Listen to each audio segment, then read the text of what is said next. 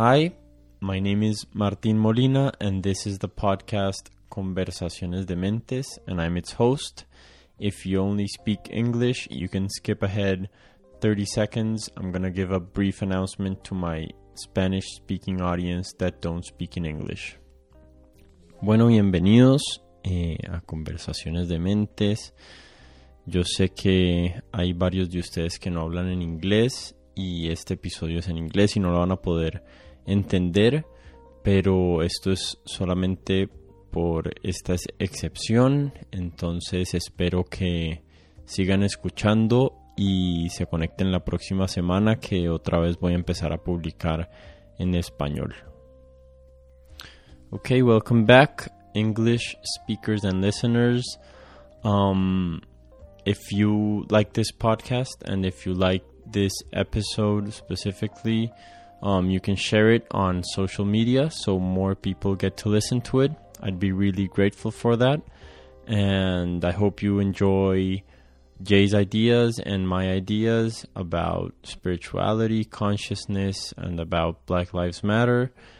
And yeah, without further ado, here's my conversation with Jaya Jagannath Jay, welcome.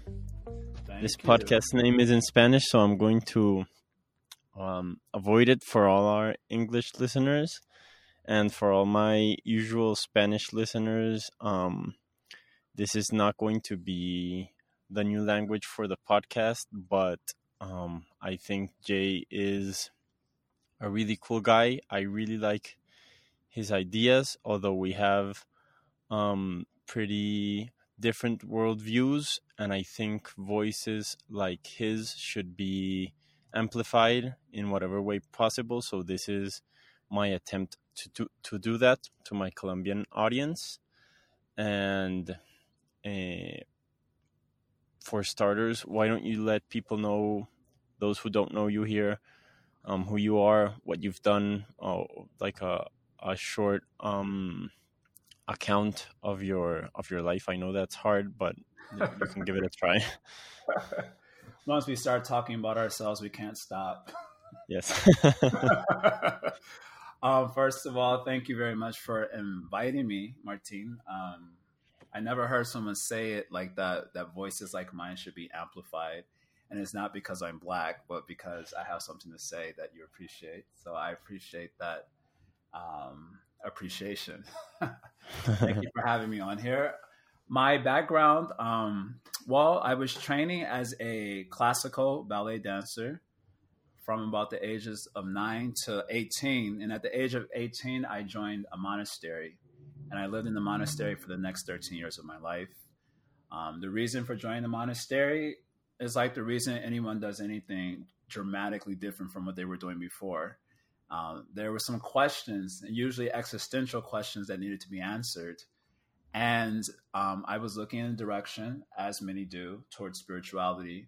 And having discovered a spirituality that was capable of answering the many questions that I had and some, I decided to commit to that spirituality completely and kind of go undergo the experience of ego death of and letting go of the world that I had known up until that point and fully embrace a new identity in a world that I didn't really know that much about but was wanting to discover.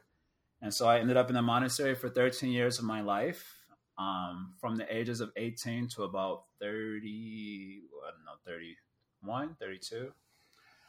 Um, then I came out of the ashram, the monastery, and eventually I ended up in New York, where I was, you can say, in a sense, employed at a place called the, the Bhakti Center, which was like a cultural center dedicated to spreading the message of Krishna Bhakti, Krishna Bhakti Monastery was the type of monastery that I joined.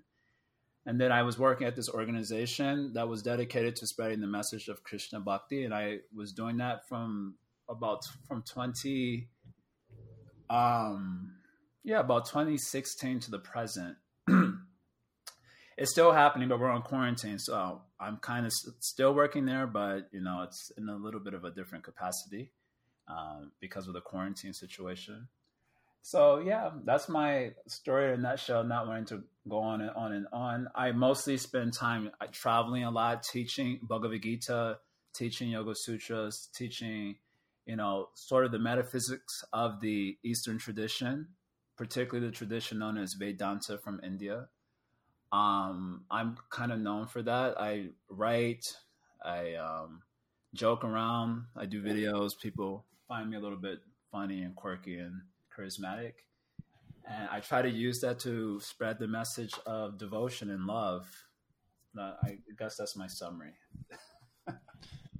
um, yeah. Uh, one of the things I most appreciate from from meeting you, and I, I know we've talked really little. We we made maybe talked a couple of days, and but I've I don't know if this is this is right. I've kept a tab. I, I'm I'm going to I'm going to make um like a small announcement. My English might be a little bit um rusty because although I read and I listen to a ton of podcasts uh, in English, it's really different um, speaking it, and I, and I haven't been doing so lately. So, uh, well, your English is better than my Spanish. That's why we're doing it in English. okay. Um. So, um, no, what I wanted to say is that I feel, and and one of the reasons that I follow you and and that I wanted to have you on here is that I feel that you have a unique voice. I think you have a unique perspective on on let's say um, scripture and and life in general and i really I'm, I'm like a seeker of people like you in my life and i feel i feel in in a way i feel really lucky talking to you right now because i feel that folks like you are are far i i can't remember what this saying is but um few and far between yeah. And um, I, I don't want to I don't want to shower you more with compliments. I really want to get into the stuff, but I I want uh, my listeners to to get a grasp of why you're here and why although my podcast is in Spanish and the purpose of the podcast is having these types of conversations in Spanish that I feel they are few and far between as well. Mm. Um, but I I made the exception uh, in this case because I, I really wanted to have this conversation. Well, again, very flattered. Um, I don't think I will be able to live up completely to Martin's glorification, but I am appreciating it, and it does give me something to um, work on. Okay, cool. Um, so as as I let you know uh, before we started talking, I have a ton of subjects I want to talk about. So I'm thinking of starting um, from the narrowest one uh, and more more current topic, and then moving um, towards broader and more universal and maybe even eternal questions um, as we talk on. Okay. So, in that in that sense, I wanted to start start talking about um, like the situation right now in the U.S. that I feel um, is slowly uh, no even like rapidly compounding and yeah. There's a lot of information out there. I've seen a ton of people that live in Lat- latin america comment on it from very shallow points of view because although they are not um, they are not um, experiencing life in the US, they are also not investigating uh, thoroughly enough, in my in my opinion, what different opinions are around the subject. So, and I heard you um, speaking in a short video you made on Instagram um, regarding the death of ten uh, African American men in Chicago during yeah. Memorial Day weekend. Yes, and it was something that I I heard after it right after it happened because I follow um, Kamele, that's this this guy on Inst- on Twitter, Okay. and he mentioned it, and he even like sort of um in in a in a like in a premonition he said um this happens and no one talks about it but um keep your eye out because something else is going to happen and then the media is going to explode and this will be forgotten and it will never be mentioned so m- maybe you can tell people what happened and what was your take on it um, about this Darnell Fisher case and um, the one that I did my Instagram video on. yes Yeah, well, just to not to spend too much time on context, but basically, um, the Black Lives Matter movement in the states. Uh, the claim is that they care about the lives of Black people, Black lives, and Black experiences. Um, and so, if that is true, when you look at the demographic, the Black demographic in the states, one might wonder what are the biggest problems facing that demographic. Now, obviously, you have to do research in order to know that. It's not very difficult research necessarily, but you have to spend some time online and doing some work to find out what are the biggest problems that face the Black demographic in the United States of America. Um, with a little bit of research done, one will discover that um, black on black crime is by far the biggest um, problem facing the black demographic.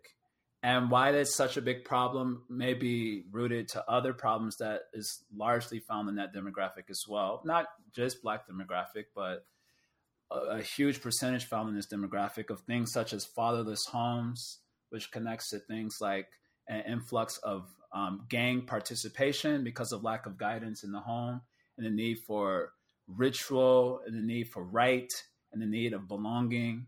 So lack of fatherless, lack of fathers in the home, leading to people joining gangs, and and so this becomes a huge problem in the demographic itself. Um, this is if one does just a little bit of research. This is a very big, problem um, in the that demographic. When you look at police brutality, um, it is definitely a problem, but it's not a problem that disproportionately affects the black demographic. Well, at least apparently, according to certain statistics, the biggest, um, the biggest, let's say, victims of police brutality, at least according to the stats that I've seen, is the white demographic in the United States of America. So when you take all these factors together, if you believe them, and that's, I think this is the way I would really like to navigate this subject matter.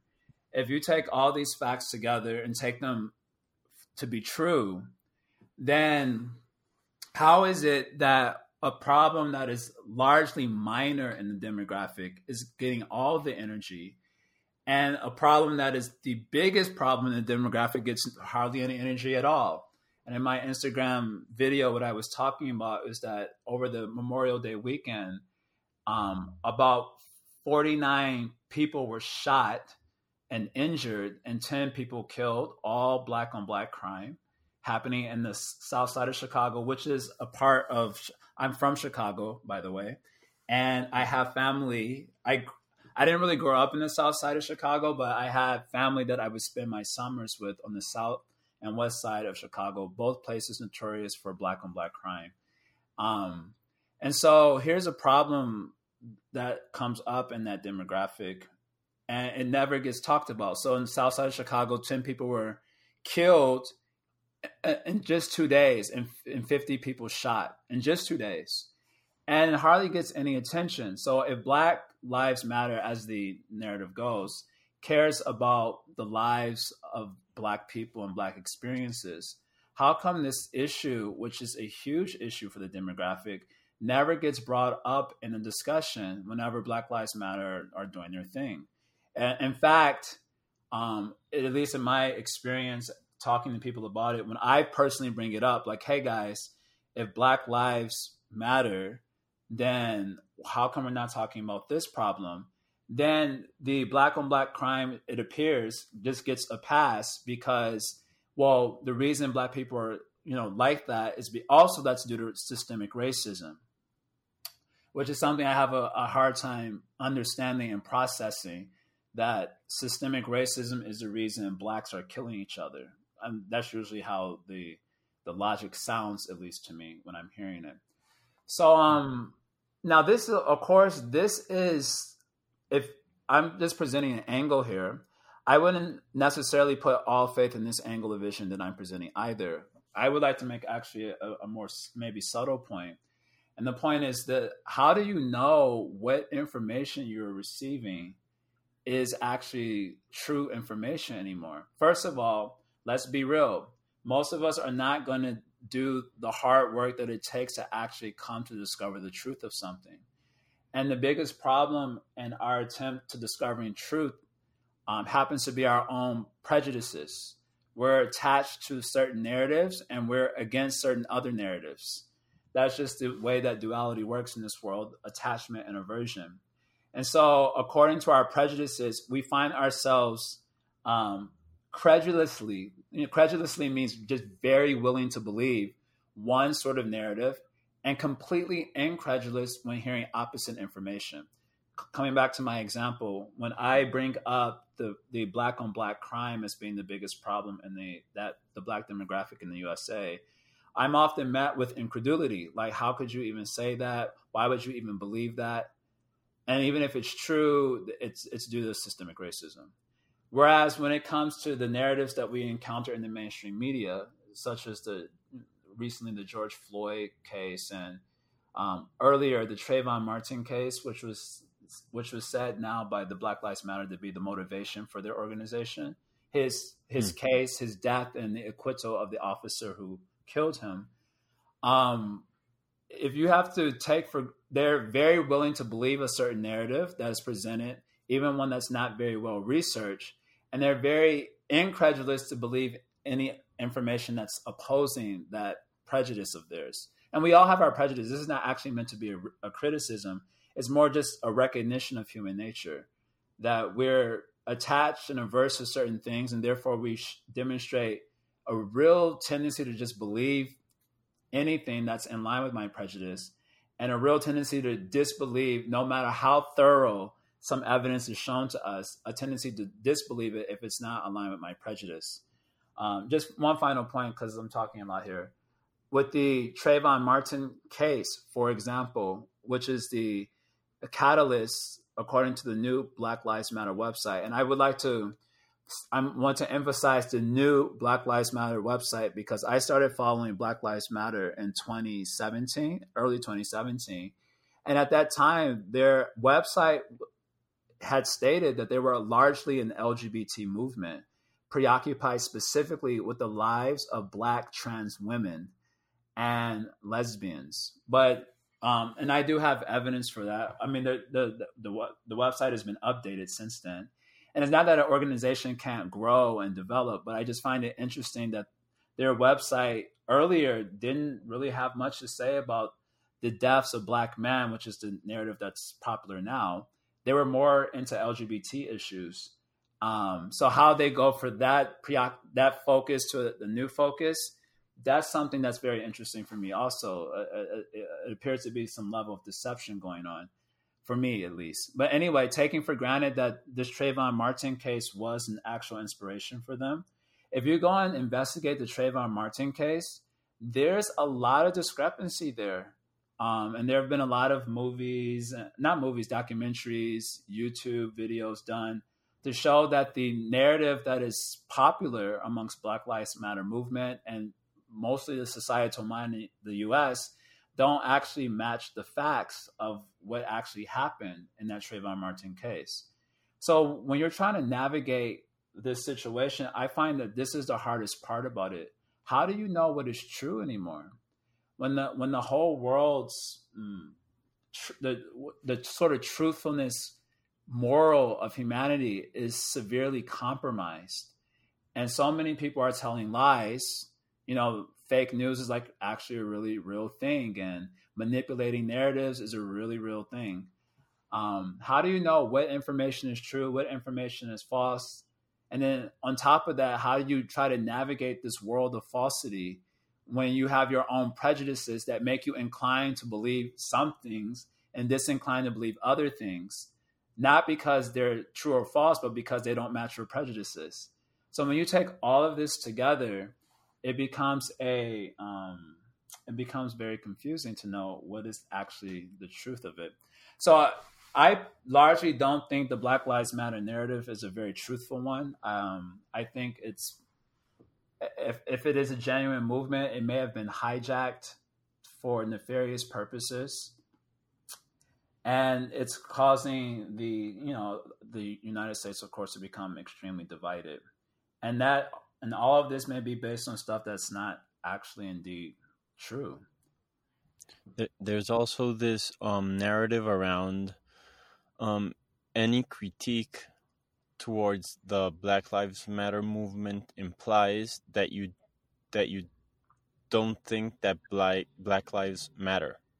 That's so it, interesting it, to me. They they adopted a bulletproof name that uh, any sort of criticism that's flung their way um, immediately makes you a racist.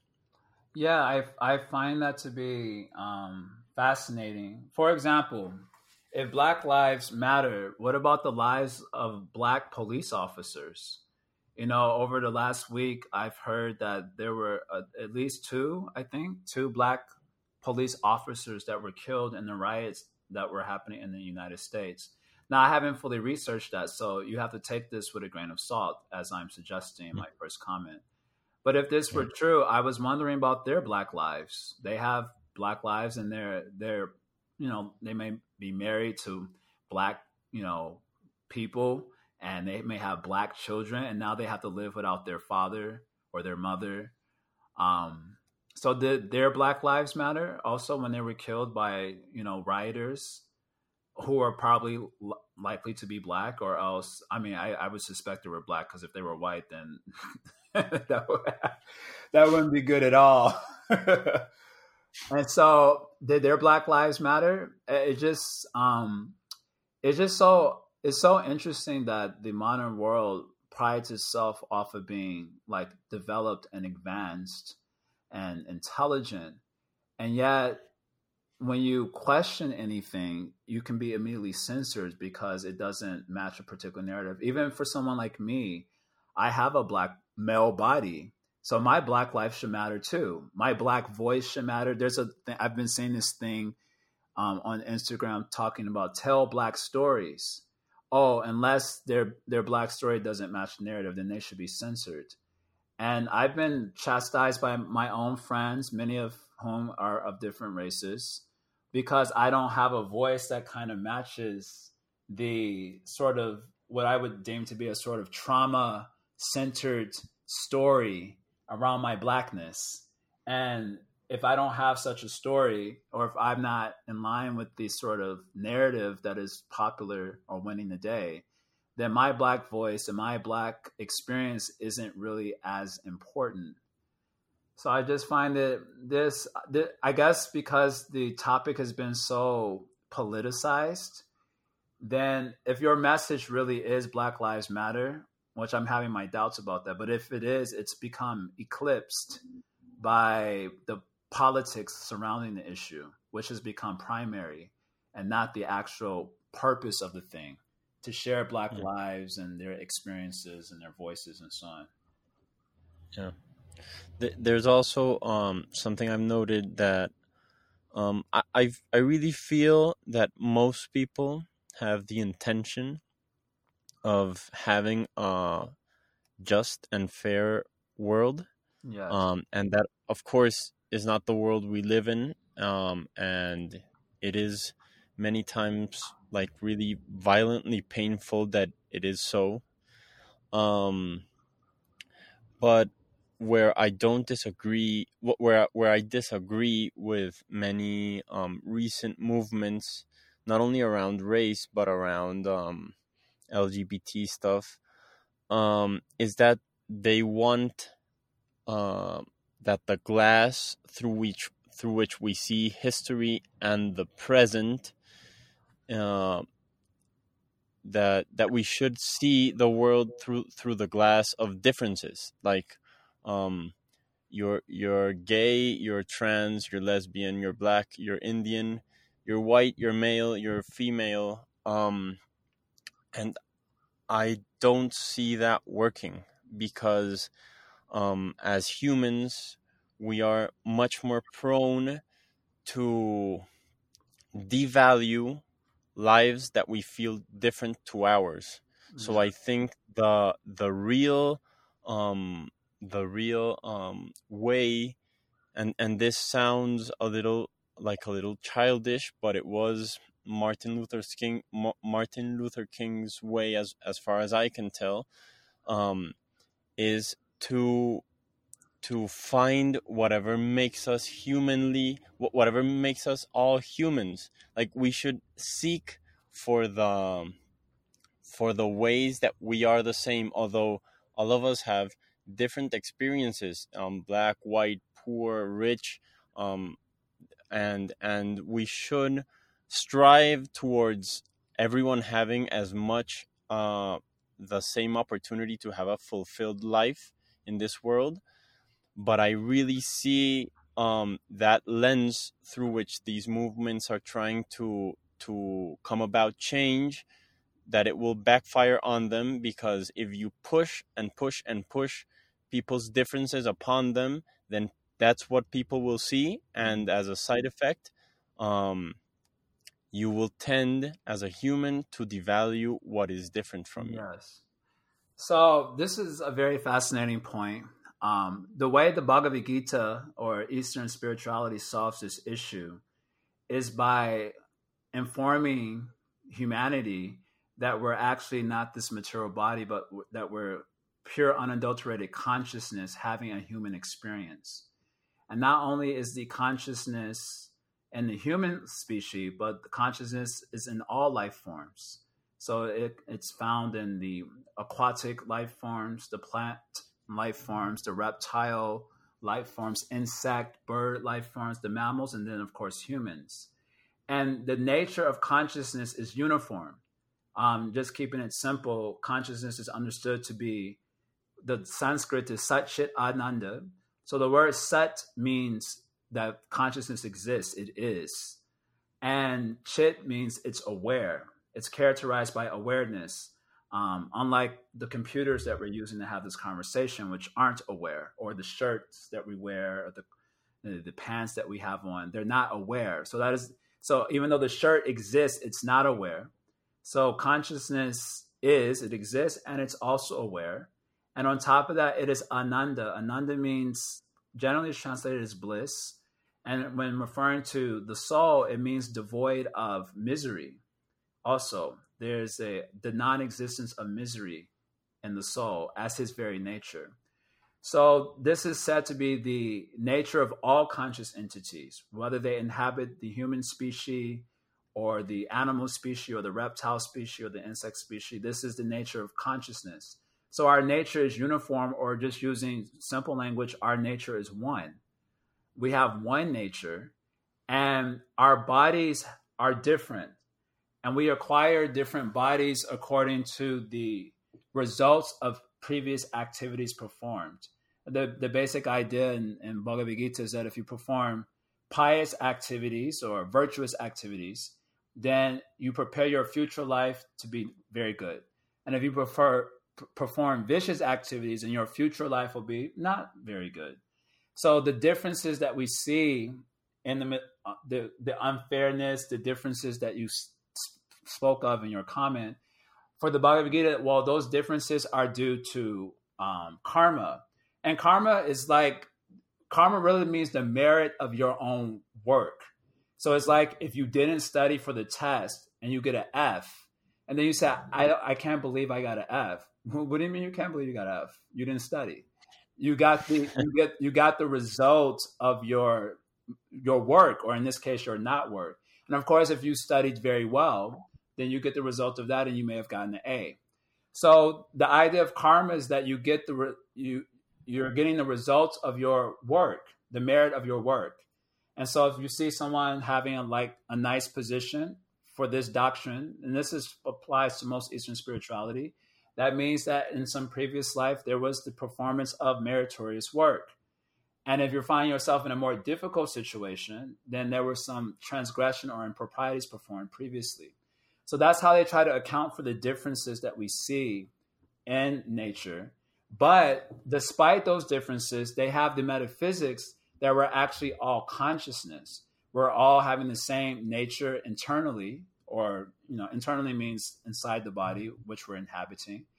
And if we learn to develop our awareness of that true self, the true conscious entity, then despite our differences, we would be able to learn respect, knowing that our true worth is not actually in the body that we're inhabiting, which is like a mere vehicle, but the actual value is in the actual conscious entity, the real person, the soul. So it's like seeing someone, it's like seeing someone driving a Mercedes Benz and someone else driving a Toyota. And if you think of them in terms of their car, then the guy who has a Mercedes Benz is will be valued higher than the guy driving a Toyota Corolla. But if you're looking at them as just humans, then on the platform of humanity, they're the same, even though someone has a, a nicer car than the other one. So if you look at our bodies like cars, and this is how the Bhagavad Gita would instruct us, or most Eastern spirituality instructs in this way. If you see the bodies as cars, okay, so this car is a little bit, you know, different than that one. This one is poor, that one is uh, richer. This one is more beautiful, that one, you know, not so much. This one's this color, this other car is that color. They're actually all just cars, but the real worth is not in the car, it's in the driver of the car, consciousness, which is one. Then you can circumvent the problems that come up from the differences, or you can learn how to reconcile them. Because let's be real, you don't want everyone to be exactly the same. Equality, first of all, is not materially possible to achieve, nor would you want it. Imagine if all parts of our body did exactly the same thing. Then we would have a real problem.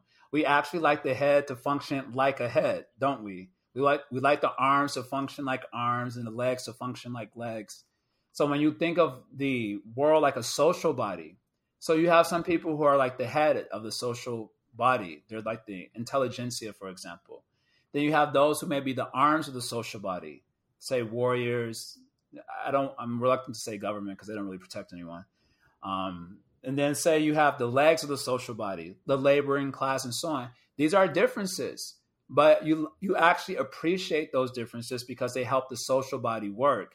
In the same way that you like the different functions of your own body because it helped the whole body. Um, so those differences can become an asset, provided that you don't hold contempt because of those differences. And the way that the Eastern spirituality tries to get around that contempt is by teaching everyone to think of themselves as consciousness and not as material bodies. As soon as you come away from that metaphysics and you adopt the metaphysics that I'm actually the material body itself, then the the scene of differences is unavoidable and the dissension that differences often bring up is also likely to be unavoidable. The only way you could actually avoid this is that you have to have a deeper metaphysics. As you as using your language, we have to see what makes us human. That was the that was the metaphysics that you brought up. For the Gita, it's not that even we are human, but actually that we're consciousness. So not only do we value humans, but we also value other species of life because we see the same conscious entity inside that life. So without a deeper metaphysics, you're going to have your the terrible slaughter of animals. You're going to have your ecological problems, their lack of respect for nature, and then of course, naturally, the lack of respect for other humans. So um, people tend to gloss over the importance of having a metaphysics to navigate these issues. But I like to bring up the, the reality that if you don't have a deep metaphysics to underpin your understanding of what's going on, then you're likely to just repeat tragically and to some degree comedically the same thing that we've seen throughout history. Hmm. I'm, I'm going to try to map on um, what my beliefs are on yeah. top of that. Okay. And then ask some, uh, I hope, relevant questions. Yeah, it. It. um, I agree um, almost um, perfectly that consciousness is is the is the relevant factor when we are um, trying to see ourselves as others, not not only other humans but other beings in this world. And I think that consciousness is the most important value the universe has.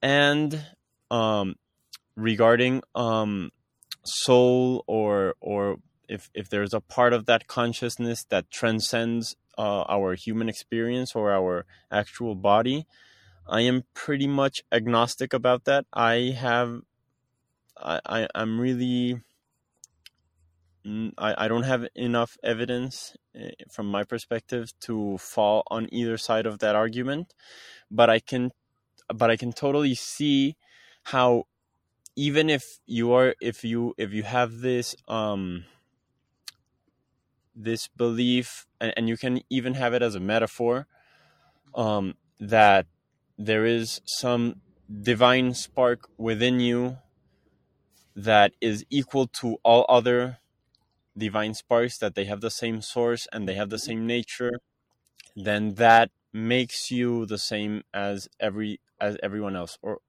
maybe i didn't say that right it, it doesn't make you the same but but there is a shared something yes. between you and everything else alive yes and um I really like that, and I have that in a way from my from my secular um, perspective.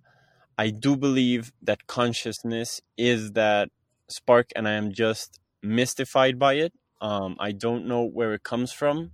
I know there are different explanations within the philosophical world, the religious world, and the scientific world as to whether it comes from matter or it precedes matter and i am still in the search of understanding that and i, I have made up my mind um not that it matters the universe doesn't care if i if i make up make up my mind or not but um it matters to me um so we we i i think we share almost all of our intuitions there.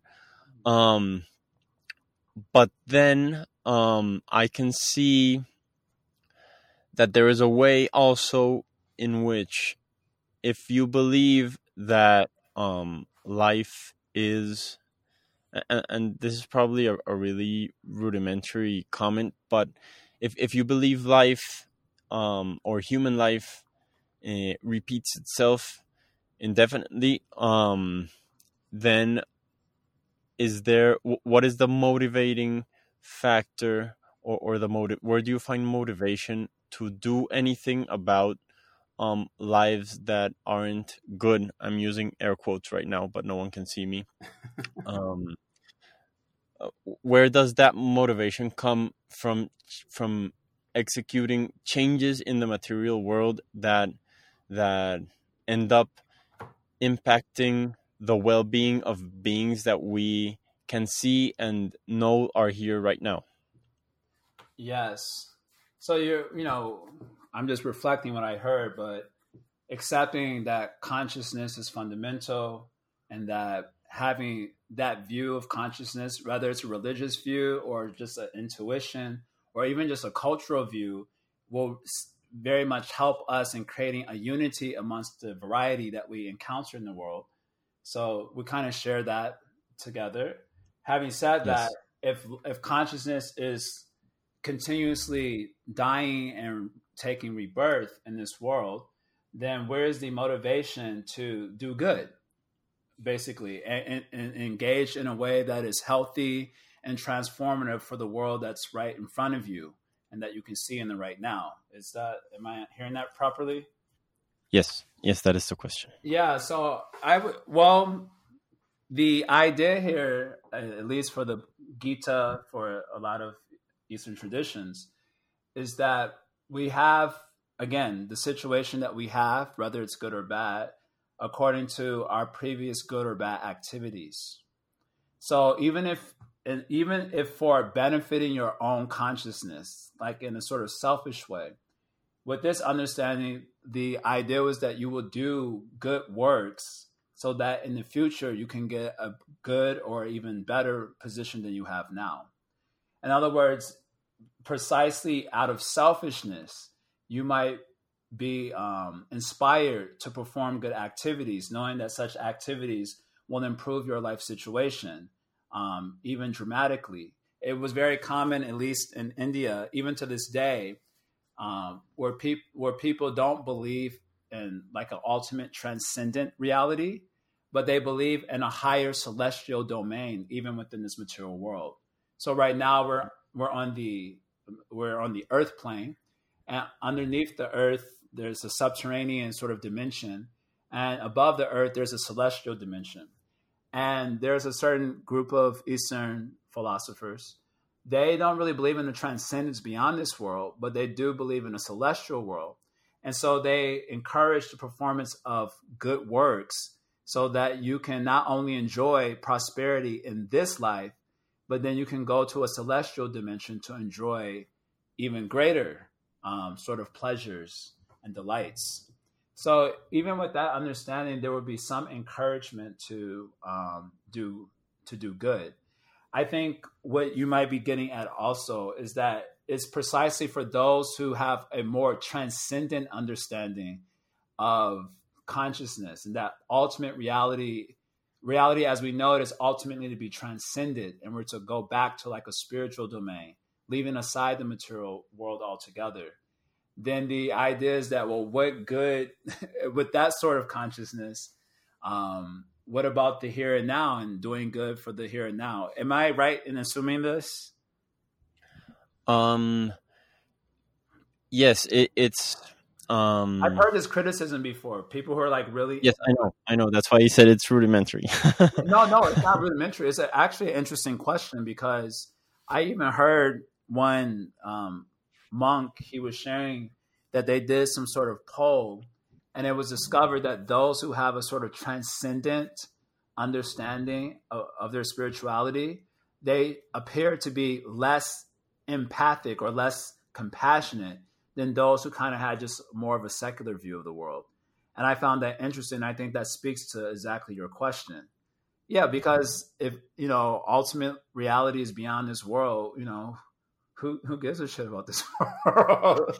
let, it, let it do its thing. You know, I'm going back to a spiritual reality. So um, yeah, there's that sense of it.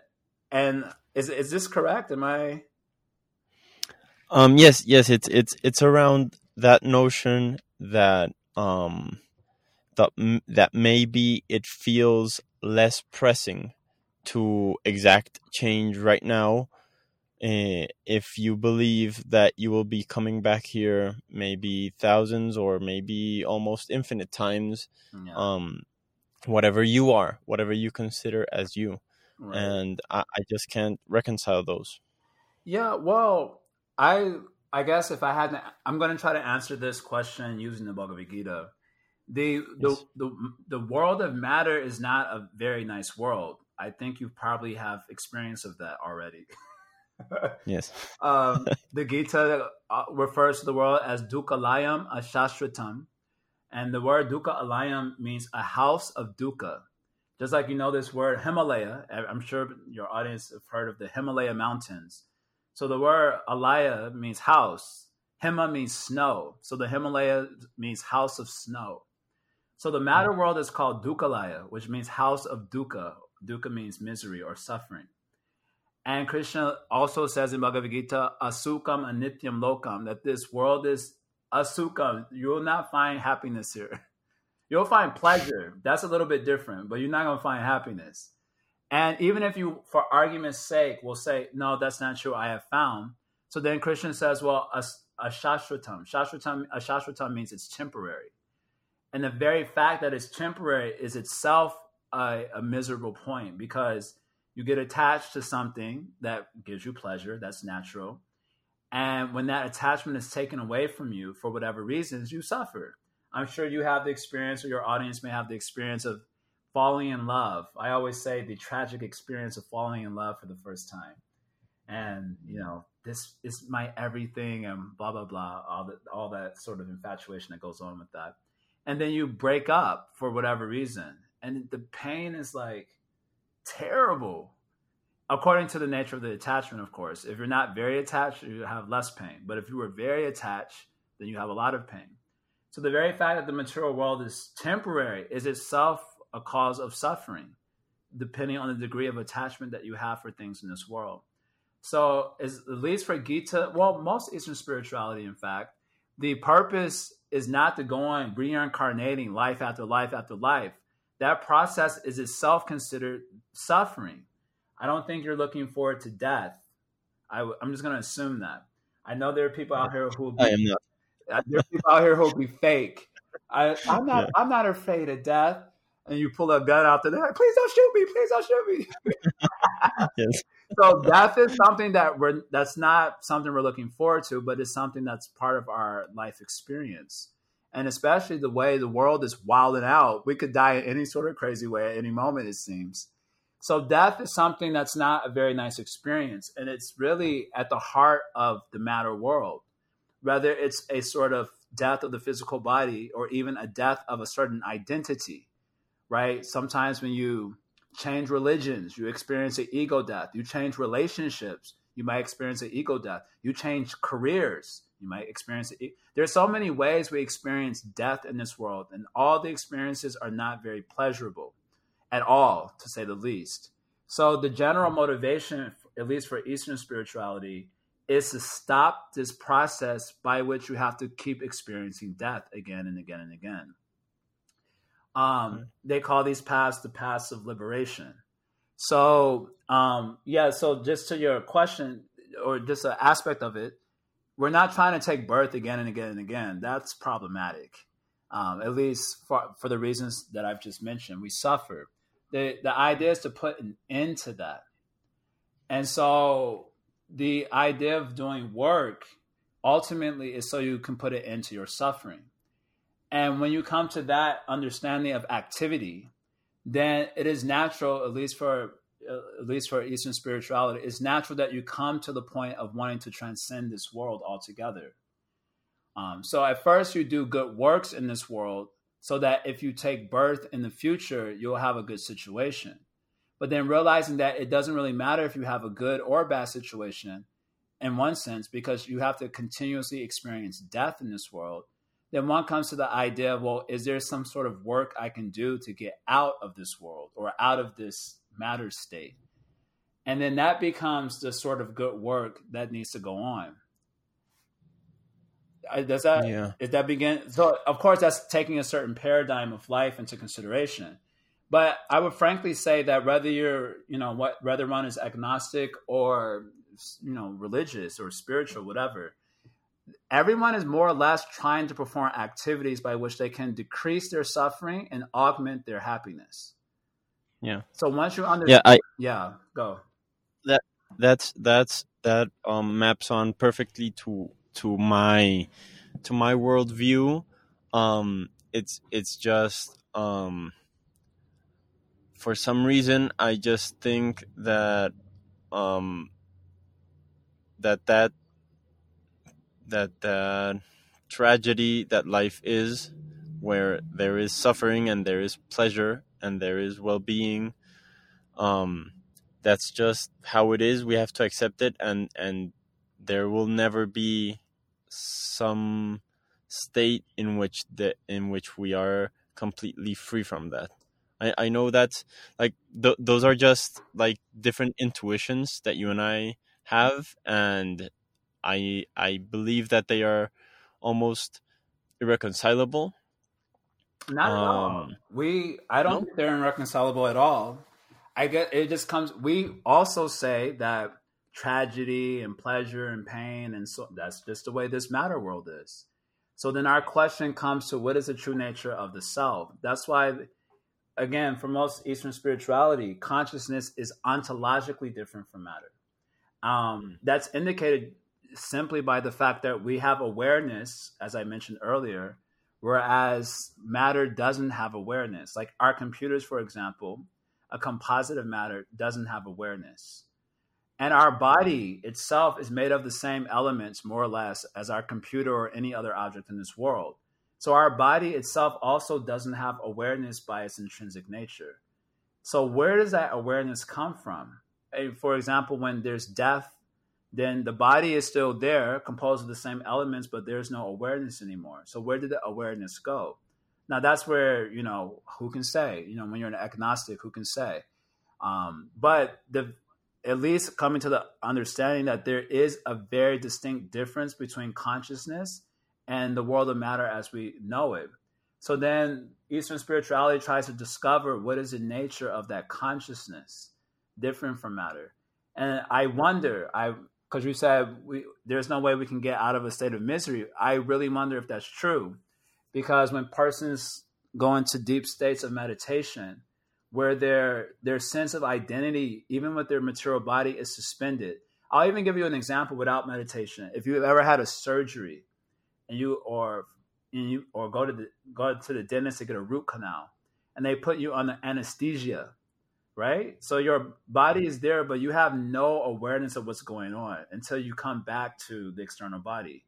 Even though your consciousness is still inhabiting the body, therefore you didn't die but somehow you had no awareness what was happening to the physical body. You had no awareness of the mind states under anesthesia. Um, you had no awareness even of your sense of identity as a man or as a woman or as this or that. It was like completely suspended under anesthesia, and yet you were there. You, there was still awareness, and it was awareness devoid of content, and it was awareness devoid of misery. So the Eastern spiritualities, they kind of want to know what is that? How is it that I can have such an experience even while inhabiting the psychophysical apparatus, the, the body, and have? I, I want to know too. I want to know. I want to know too.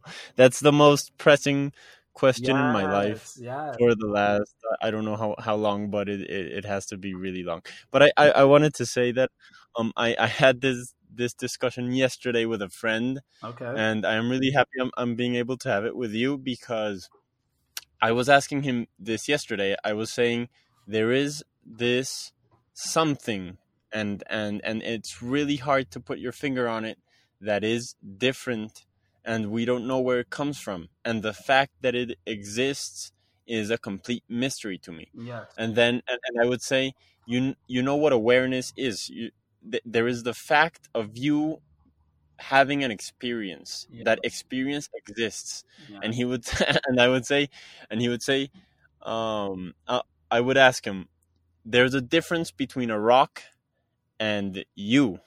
Yeah. And he would say no those are just different levels of consciousness or of, of awareness the rock is aware in a level i can't understand and i would Thankfully. say yes, thank you. And I would just say yes, but that that's where that's where words and meaning break down. Because if I can't speak yeah. to the difference of of of me or a dog and a rock, then there is no use for language because then everything is everything, and then nothing is everything is nothing at the same time. Yeah, not that there's no use for language, but it has its limitations, like anything in, in the matter world. Everything in the matter world has limitation. And so if consciousness, well, this is the this is the premise, of course, of Eastern spirituality. If consciousness is ontologically different from matter, and you can say um, more subtle than matter, or you can beyond matter, then it makes sense that language would not be able to describe it precisely. In other words, you can language can describe things empirically that are within matter. Empirically means they can be measured, they can be seen, they can be, um, you know, uh, uh manipulated in various ways. You can describe that, but if the working with the premise of the Gita and other Eastern spirituality, if consciousness is beyond matter, then naturally language has its limitations, as well as our ability to think about it. Because for Indian, for Eastern spirituality, the mind is also part of matter. Intelligence is also part of matter. Um, of course, ego and identity that is also part of matter. So all these faculties that we use to understand the, the world empirically um, are useless when it comes to a world that may be beyond the empirical reality. And so it just breaks down. It's just limited. At, at least yeah. that's how we would. In fact, the language that Krishna uses in Gita is achintya. You've been using the word mystifying. Krishna uses the word achintya. And the word achintya means that it cannot be understood by one's unaided faculties of understanding. So our faculties of understanding are the senses, the mind, and the intelligence. Those are our, our faculties for understanding. Krishna says, well, the consciousness is achintya, that if your faculties are not aided, then they will not be able to understand that reality that is beyond empiricism. And so, well, how do how do we understand that? Well, there's basically two methods that Eastern spirituality takes. One is that they accept a, a scripture that speaks of it, but you can say more important than just a scripture that speaks of it, they accept a process by which that can be experienced in its own right. Um, a, a, process of yoga or process of meditation by which they can come to experience the true nature of the soul, devoid of its connection with the psychophysical apparatus. Anyway, so I just wanted to speak to why, how the Gita might explain why language breaks down when it comes to, and why science can't put their finger on it after all these years. I'm still hopeful it will be able to. Um, go, on, go on hoping. I know, but yeah, I, I, I can see, um, I can see a way in which consciousness is ontologically different from matter. Yes. But I haven't, um, I haven't um thrown in the trash the idea that it can be just an emergent property of matter. Mm. And I know I know there's a lot of philosophy and study um, about this point, um, and it's become more relevant recently. Mm. But I, I think it, we don't we just don't know yet. Yeah. And but but let's let's turn away to something else. I don't want to lose my audience on the intricacies of consciousness. yes, yes, yes. Okay, so that, I, I wanted need, to move on. something more drama filled, some drama. Yeah, a little, a little more drama. um, I I wanted to to move on or or also touch on the subject of religion. Do you have time? I, am not sure if I do. Yeah. Okay. So if, if you have to get out at any time, you just let me know. All right. Okay. Um, but I wanted to touch on a on a related uh, subject to what whatever we've been speaking about, um, and that's the topic of religion itself. Like you can nice. um, separate discussions from metaphysics from, um, let's say, the structure and and organized religion as a as an entity here in this matter world that humans uh, participate in Yes. Um, and like my, my take on religion as an atheist is, is not I don't think it's the most common, but if if there are any biology enthusiasts out there um, or evolutionary biology enthusiasts, I, I'm more aligned with David Sloan Wilson's take on it than Richard Dawkins. Do you know who Richard Dawkins is? Yes, of course.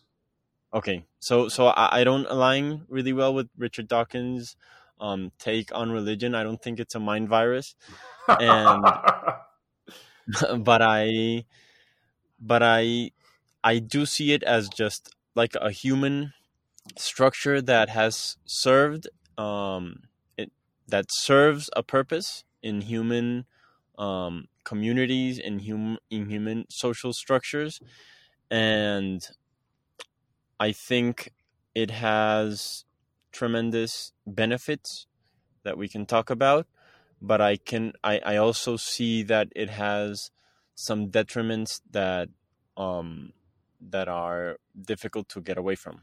Mm. Do you have anything to say on that? Yeah, um, from the Eastern paradigm of these things, religion, you can say in a sense there's a distinction between religion and spirituality um, religion has as its preoccupation the matter world actually how to follow certain rules and rituals by which you can be happy in this world and of course after death enjoy in a heavenly region and of um again, for Eastern spirituality, there's this sense of a celestial world within the matter world where enjoyment is more, and it's not spiritual; it's material. So for the East, you have religion, which is largely preoccupied with living a you know a good moral life, um, and getting the result of such a um, virtuous life by having facilities by which you can enjoy in this world, and then after death you can go to heaven. Spirituality, in a sense, is coming to the point of trying to discover who you are as consciousness, which was our last discussion like that being your primary concern, trying to understand what is the actual conscious entity, maybe trying to also discover where that entity came from, if it's coming from anywhere. And the work of that discovery was known as yoga, basically.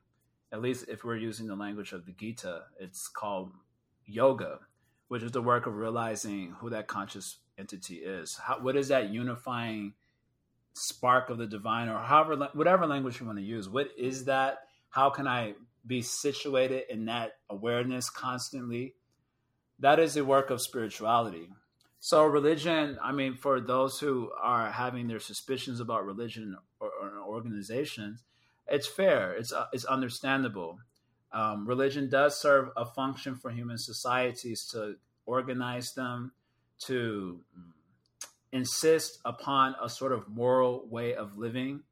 Um, although there is a sense that you can be moral without religion, I don't know if the modern world has really proven that very effectively because people largely aren't religious and they're not very moral either. Um, so there's a sense of a religion serving a sort of, at least minimally, a cultural function to keep human society from degrading um, very rapidly even though there has been, of course, scandals and all these things, but largely it serves a function of keeping hum- kind of keeping humans accountable, even to one another, and to a, a sense of a greater something beyond them. Um, but the focus of religion may not actually be a spiritual one, so that there's a distinction there. And because its preoccupation is mostly material, it's like you know it suffers from being materially corrupted and uh, and so on. It becomes uninspiring in many ways. Yeah. As is the nature um, of the world of matter. It's uninspiring ultimately. Yeah. um I, I want to put a pin on us getting back to where scripture fits into okay. between these two, but first I want to talk about um, what what you mentioned there regarding morality yeah. and let's say like moral prescriptions between um, or or as a as the main purpose of religion, and I and I do see it in in sort of a way like that. It has many purposes, um, social cohesion and and sharing a belief gives you that sense of of oneness that we were talking before as well like like that's a an intermediate step that you can have like if you share a religion with with someone you can in some way see him or her as your brother or sister. Yes. Uh, so so I I see that as a as a really relevant purpose for religion. Um, but regarding morality, um, I am I'm a true believer that morality um, can come from a different place than religion and from a different place than belief in God. Um, but I, we'll get to that later. But what do you think about um, religions having different moral prescriptions? Because there's a sense right now, and I'm I'm pretty sure we're gonna share this intuition that all cultures and therefore all religions are equal and that is not at all my sense of of the religious world.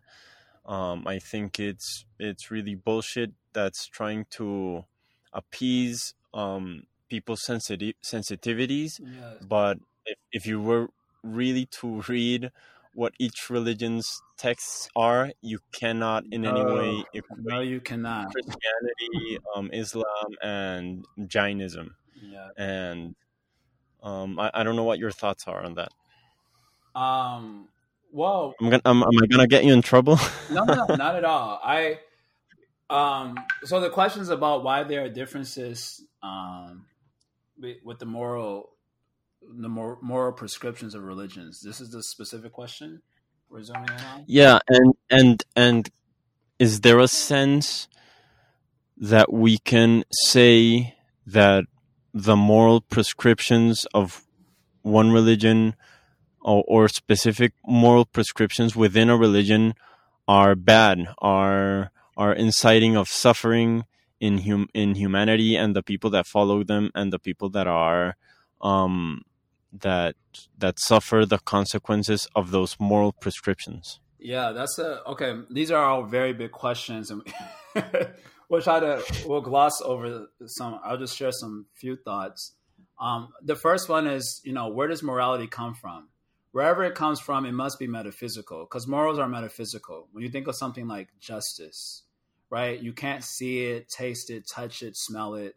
It's it's literally beyond the physical world and yet it's an idea at least that people believe in so when you're coming to a, when you're trying to understand mor- morality you have to use met well you intuit metaphysical so- causes of metaphysical principles that we have just like in other words you you can't really derive moral principles by looking at physical things first right it's not that by looking at the biology of a human being that you derive a particular moral from that.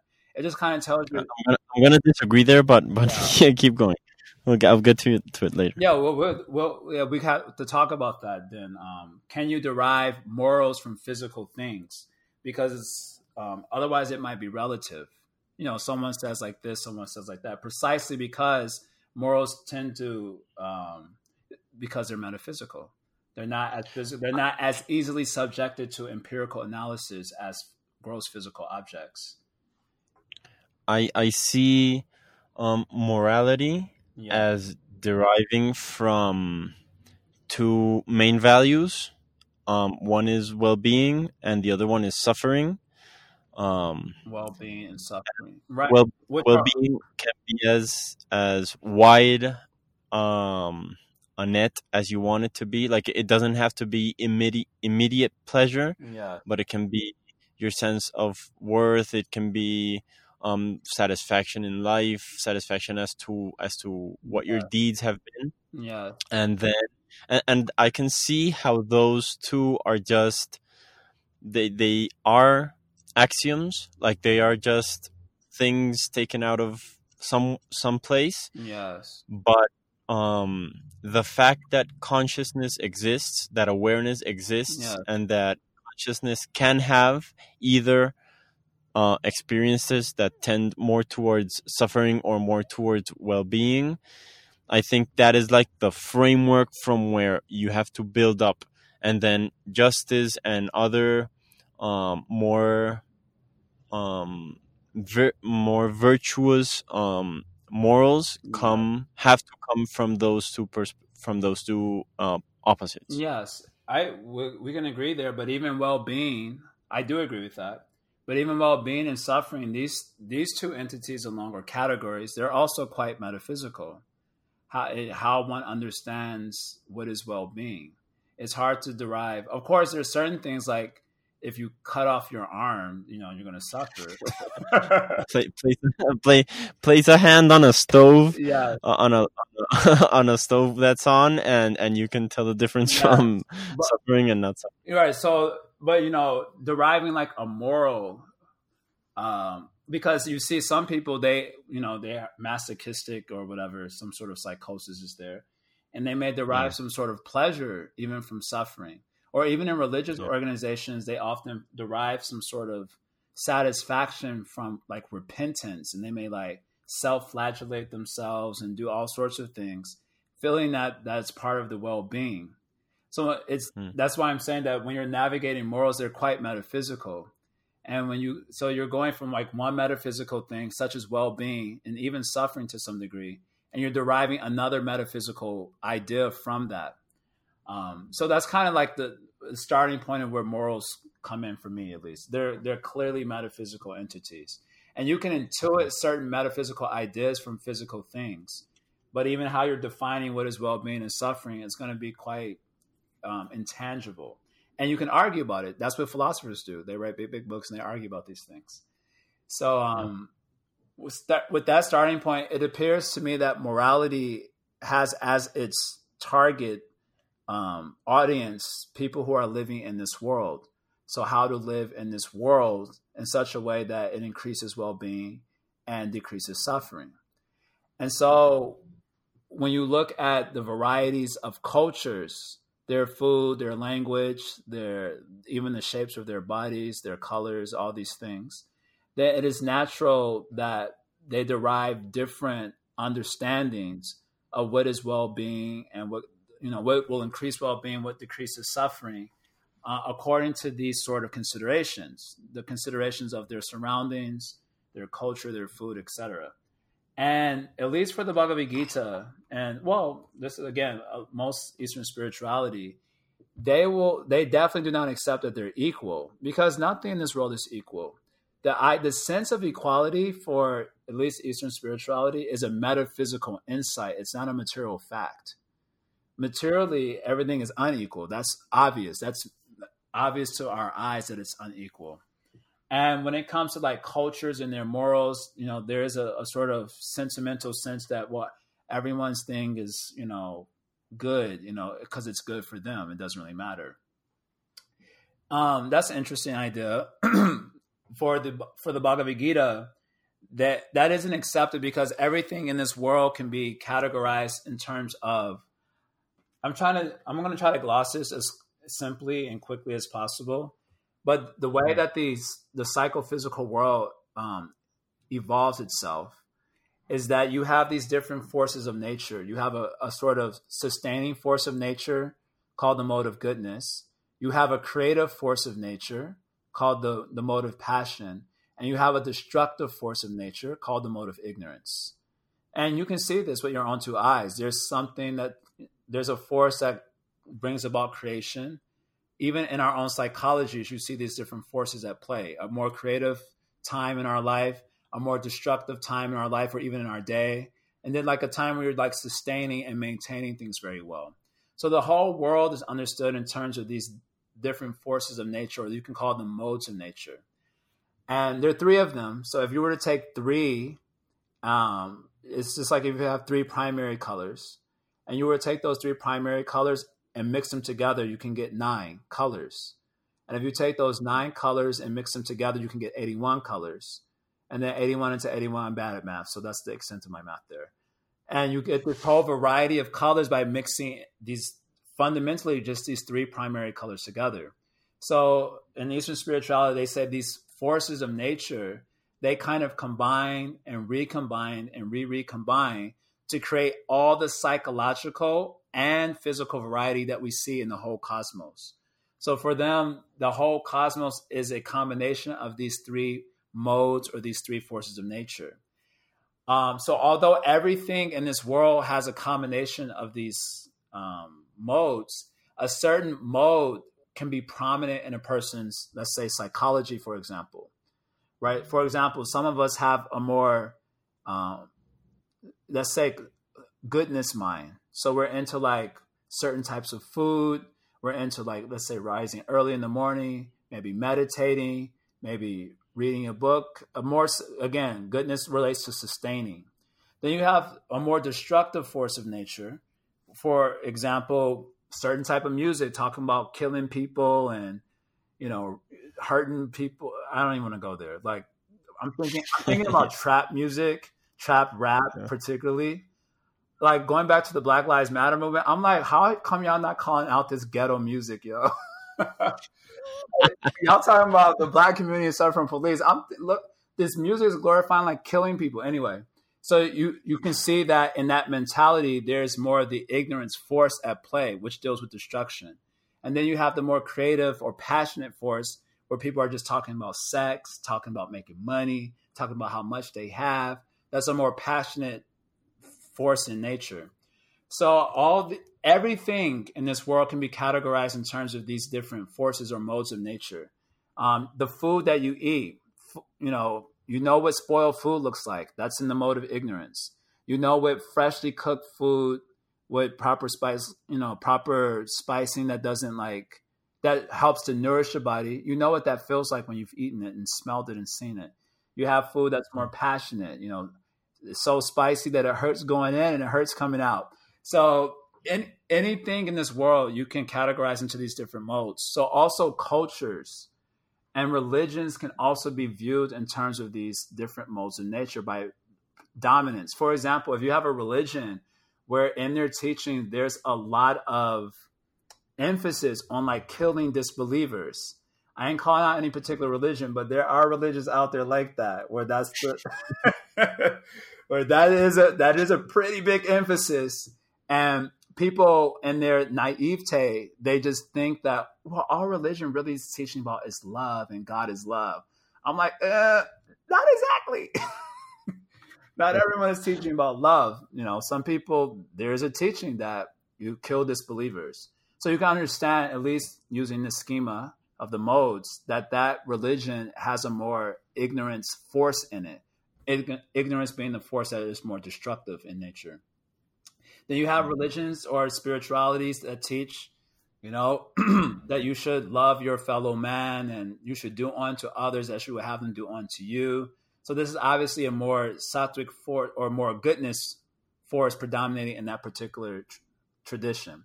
So like that, also mor- morals, morals that come up in different cultures, because again, morals are governing different cultures. So if a culture is more tamasic or ignorant in nature, then they'll have morals that are also more ignorant in nature. If a culture is more passionate in nature, they'll have morals. Just like now in the Western world, the moral the kind of it's a kind of moral that success is based on getting more, being um, being at the top of everyone, having a lot. This is a more passionate, and, and, and only if you can contribute to the contribution of this expansion then you are considered to be like maybe a good person. Otherwise, there's some sort of impropriety there. But okay, that's a more passionate moral because you have a very passionate culture.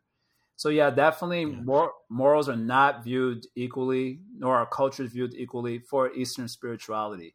What is viewed equally is the consciousness that's underneath all of this.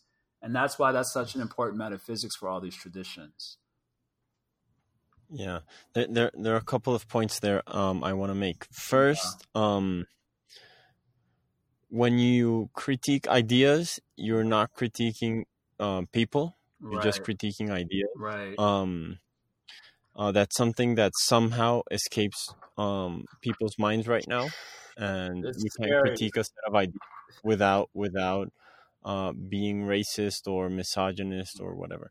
Right. Um, and the second uh, the second thing there is that um, when I say just what you said, I, I obviously say it in different words because that's not my my my worldview or my tradition. Right. But um, you usually what I get back is um, you don't you see cultures as differently because you belong to this um, white patriarchy that um, that feels itself on top of of others and looks down on other cultures. So I I'm really glad that you are showing how from a different perspective you can arrive at the same sense that not all all moral prescriptions are equal. I, I cannot fathom how people can have that in their minds and then and then go out and say, "Hey, you have to respect LGBT people." Like, right. wouldn't, wouldn't you be able to just answer, "Hey, that's that's just Christian religion. Um, you're supposed to burn witches at the stake. Right. Um, supposed to own slaves. And oh, oh yeah, or, or slave slavery is justified in in mm-hmm. in in in what in in the Old Testament yeah, as well. Or whatever. Yeah. So um, what I what I from my point of view, like I'm I'm going to try to to to to show you how I got to the same perspective. Yeah. Um, from my two axioms, suffering and well-being, uh, some moral prescriptions, some um, some normative arguments lead to obvious more suffering in humans than others do. Like the uh, i'm going to use your same example. If you say kill anyone who doesn't believe in in my god or my prophet then um that is something that i can that i see that you can objectively question and say that does not lead to well-being. Or translated into your terms that is obviously not in the mode of goodness of the world. Right. Um but there's this like this um, fear right now that if you if you argument against anything that is different from you it's because you have these biases. And of course that's true in many cases yeah. but there has to be space for us to think yeah. about our common humanity our common our common um intuitions uh as to how to get the world better and be able to say hey i know it's your culture but um putting women in black bags and not not letting them see the world or the world see them does not lead to to a better to a better world no matter how much you want it to be or or how respectful you want to be we have to be able to criticize bad ideas. And i just think that there are many of those not only in the religion we are speaking about right now but in in many religions. And i wanted to ask you a point yeah. uh, there because we were speaking about religions as a whole, but I can definitely see how we can parse out goodness and badness within religious scriptures and how how can religious people deal with that how, how can like i know it's easy to see it in in other other people's scriptures but Yes. the way you see I, I imagine you see the bhagavad gita um it, it's difficult comparing the bhagavad gita to yeah to to other scriptures Yeah. but uh, like is there a way of reforming scripture or just bettering people's understanding of whatever a scripture says as a metaphor because i feel that there's just this inherent danger to to a book that is supposed to be holy saying that you have to kill people like i, I just I, I had a hard time with that. How you get around that I don't know. because the literal inter- interpretation is always just available Yes. Um, well, you don't. I I think what happens for individuals, all of us, and I mentioned this at the outset of our little conversation, is that we all suffer from our prejudices, and so we become very credulous with certain things and very incredulous with other things. The things that support my belief or faith, I'm like, yeah, this is this is it. And things that like question it or put it or put it to question, you're just like, how can you even say that? You know, you, you just don't want to consider those uncomfortable things. And so that is Mm. something that because of um all of because of being human and because of necessarily having our various prejudices and predilections, this is a problem that you know everyone will encounter. Um, unless you know what for me on a personal level, someone's going to ask, well, do you encounter that problem with like the Bhagavad Gita, for example? And the first thing that came to my mind was like, nah, because the Gita is like flawless. and that's not my bias speaking at all. Really, it isn't. I promise.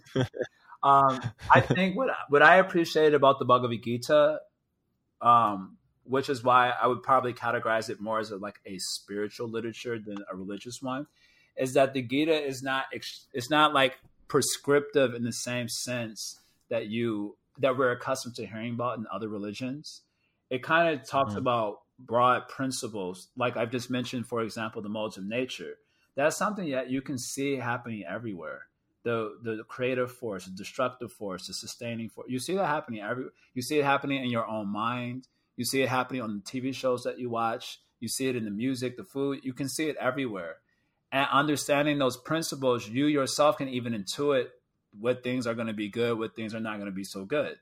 You know, eating food that is you know tamasic ignorance is not going to be healthy as healthy for the body as eating food that's more goodness for example.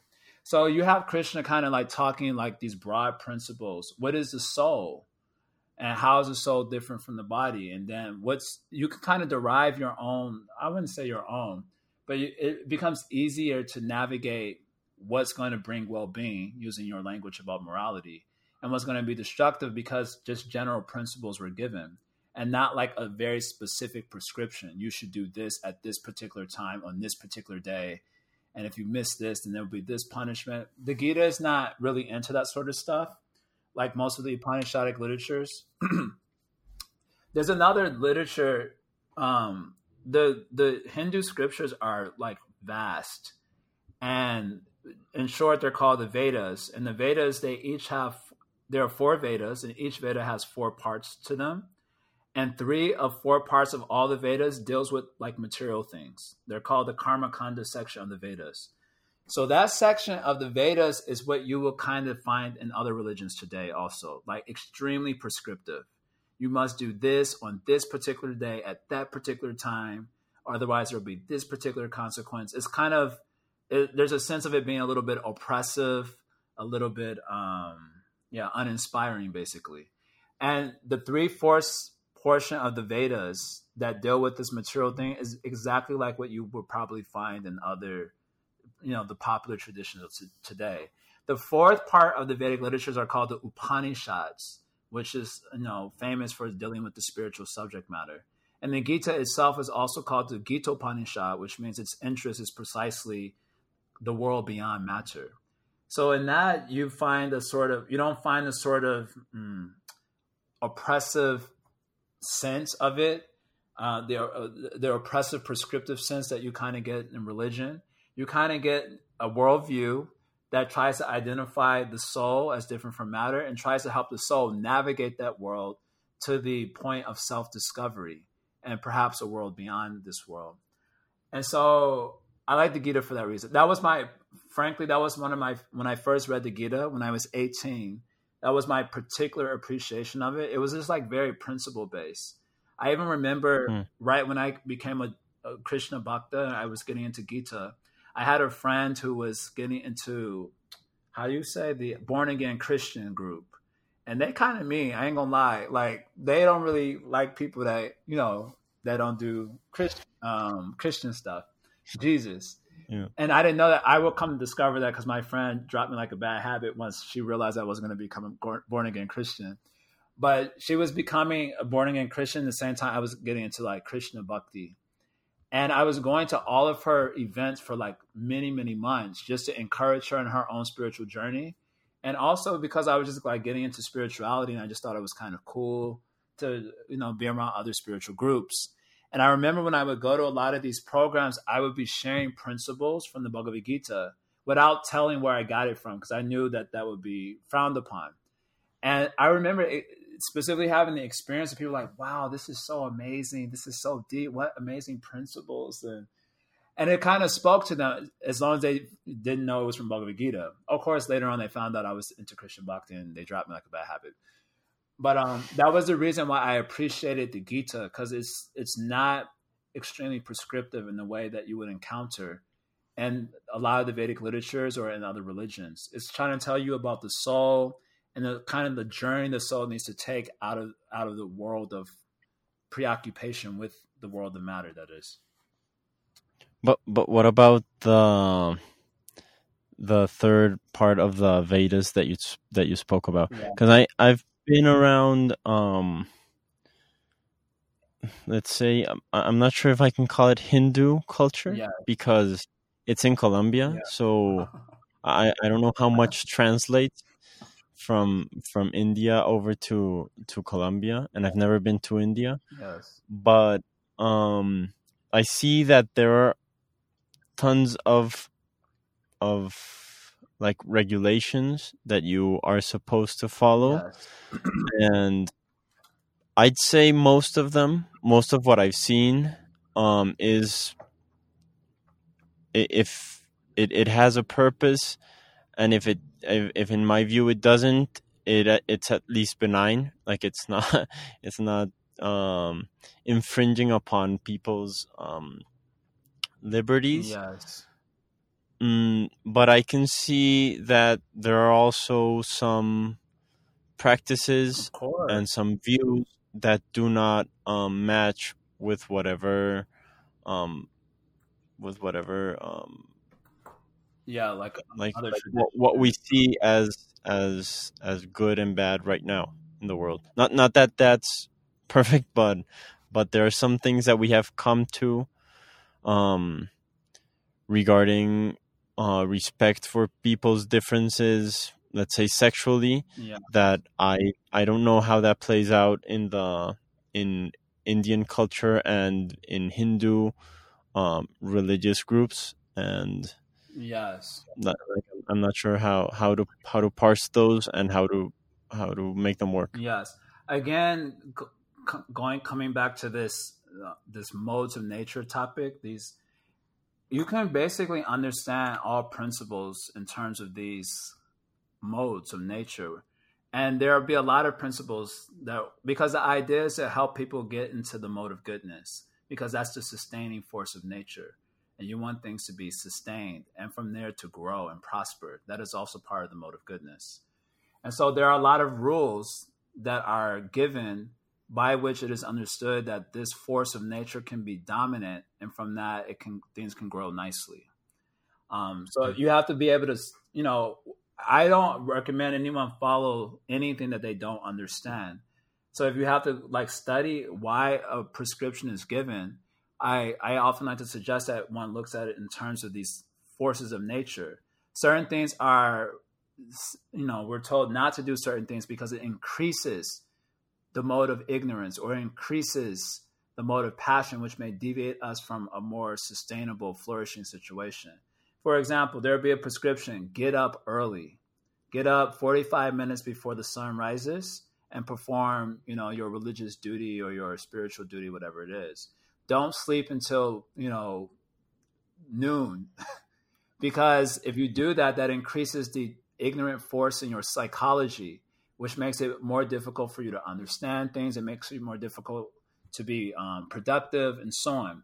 So when you look at all the principles in in the Vedas or in any tradition, if you look at them in terms of these forces and you can test them out, what happens to my psychology when I practice a certain thing or when I don't practice a certain thing? What happens to my psychology? And that way you can understand why a certain rule is given and why a certain, um, how you say, regulation is given. So I would re- just recommend looking at that. When you think of things like sexuality, for example, um, the sex is related to the creative force of nature, the mode of passion, and creativity. You know, cr- the ultimate sort of expression of the creative force of sex on a gross physical level is the production of children. That's how the old world understood it. And that sexual energy, if not used to produce children, should be sublimated to sort of give life to the world in the form of art, music, because all of these things take the creative force of nature to produce art, to produce music, to produce even homes and houses and so on. Um, if you're not going to use that creative force, oh, well, not that you're not going to, when the creative force is not being squarely used for giving life in the form of a child, for example, then it can be used for giving life to the world in the form of your art and, and, and etc. And there's an understanding that that creative force it has a tendency to become very destructive very fast, which means it, it glides down to ignorance very quickly if one does not use it carefully. And I think when you Hmm. when you look at like the pornography world, for example, it proves how destructive that force can be when it's not um, informed by a higher force of nature. And so, therefore, there will be all these other rules that you know governing even sex and sexuality, with the intuition that if it's not placed under some control, then it, it can get really wild and can get really dangerous. And I think our world is actually really proven that um, in terrible, Hmm. terrible ways. Uh, here's here's my take on that. Um, I, I can see how total disregard for the meaningfulness and care that we have to give our sexual relations like can easily uh, lead to personal and social um, detriment Yes. on average. Yes. Um, but I also see another side of of the spectrum where the only motive to engage in sexual activity um, is to procreate. eh, I don't see it as equally detrimental. It it depends on how you're enforcing that. Yeah. Um, but I but I at least see it as depriving of a range of experiences that can induce um well being and connection. Like I, I um and you you can tell by by my by whatever I say that well being is is like something that is uh, like it, it it it's one of my leading motives in life Yes. Um, and I, I know people can un- can not understand because I am I usually define well-being really broadly and people conflate it with instant pleasure. I think Yes. Um hurt and suffering um temporary suffering can lead to higher states of well-being as well. Yes. So it's hard to understand why all principles are at play. Sometimes you have to have your own personal experience or investigation, take data. But again, just using the sexual thing as an example, um, sex can be connected to well-being, you know, and, and I'm saying that largely for the old world, it was for having children because that brings well-being not only to yourself but to a whole society. After all, if you want a society to continue, you need to have children in order to continue it. So it brings well-being to others as well. But there's a sense that if people there's again using just your example that um, short-term suffering for long-term happiness, and that's some, I think that's a, a principle that people don't understand as clearly in the modern world especially in a world where all of our pleasure is so quickly available to us through a phone, through a click of a button. We don't, we don't, we're not, yeah, we don't always clearly understand that principle that sometimes immediate pleasure can lead to suffering in the long run, or uh, immediate suffering can lead to long term happiness in the long run. So, not understanding that, it makes it also hard to understand certain principles because certain principles are connected to long-term well-being but requires immediate sort of tension in the heart because you have to restrain yourself from something. You, you should not do something that's giving some sort of mental pain. So when it comes and sometimes the long-term benefit is like really long-term like for a whole life or for and you can't always appreciate that long-term effect of a particular principle. And so it becomes outdated or jaded you know people become jaded with it and they kind of just give it up. So that's that's the part that's and i think this is the part that humanity has a hard time with.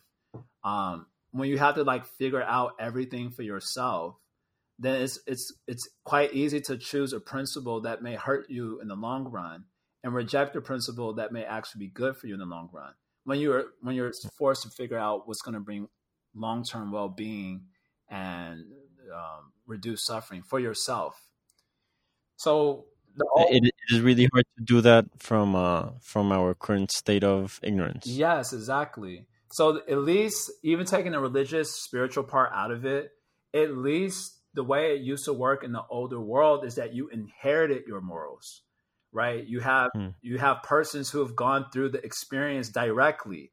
Yeah, I did this shit when I was young and now I'm suffering. sort of thing. And you kind of inherited that um, the, they gave that sort of knowledge to the next generation. And then the next generation, they had their own experience and so on. They kind of gave it to them. But you find the modern world is this like sort of wholesale rejection of the old world or of the previous generation. And therefore, the necessity to constantly rebuild yourself anew. And because your starting point is ignorance, when you have to constantly rebuild yourself anew, you're making profound mistakes that have already been made and that could have been avoided if you were only able to appreciate the sort of wisdom that was given from the, the generation of old.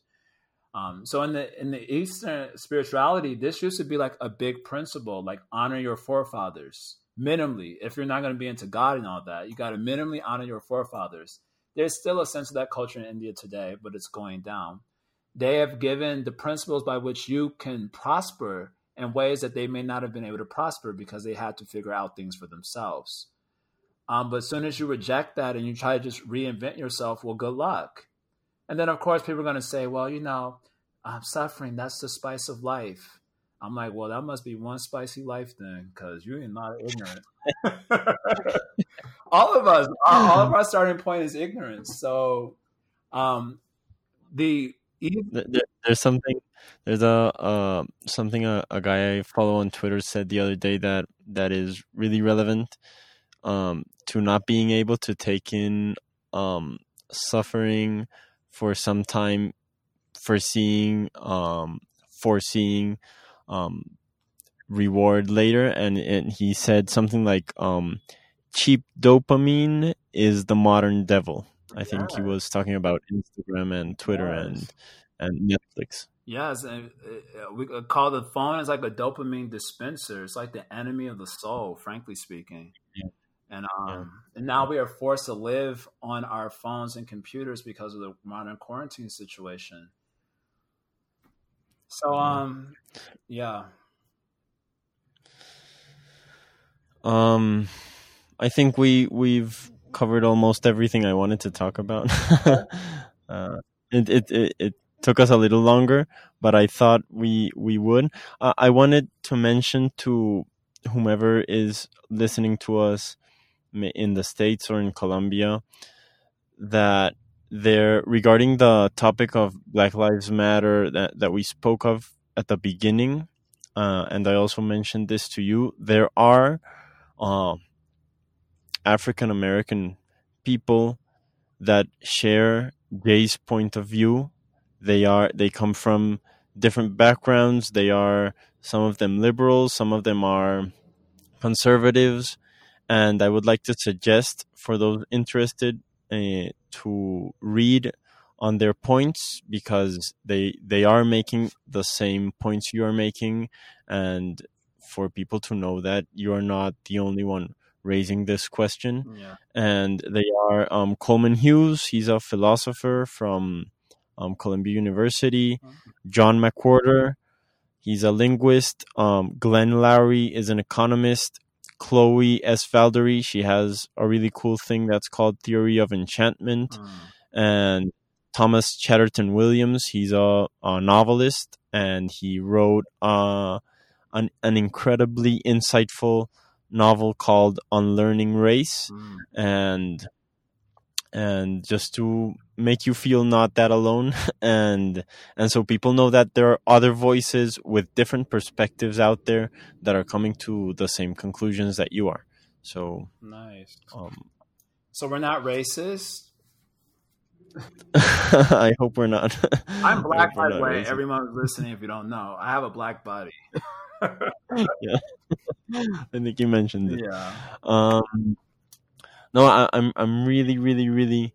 That's three reallys. Um, thankful um, to you and to your time, and that you sat down to have this conversation with me, Jay. I'm also thankful. I'm flattered and a little bit embarrassed and appreciative of your kindness toward me. May I have more whenever I get a chance to come to Colombia? I was supposed to be there in August, but now due to quarantine, I won't be able to come until later. Okay, but when you when you're here, I'd really like us to sit down and talk that in would person. Be great.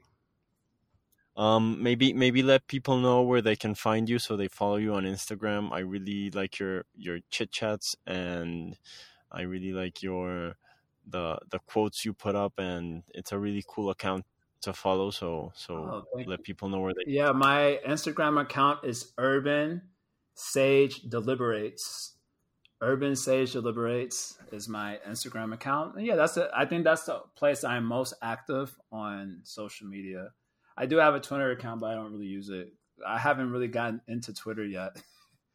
I feel like Twitter is just a place for starting some shit. and I, I, I also have a little bit of spirit like that, but I usually like to just share ideas sort of dispassionately and so I kind of just yeah. use my Instagram for that, so they can check me out there if they like. Okay, really cool. Okay, so thanks, Jay. All right, thank you very much, Martin.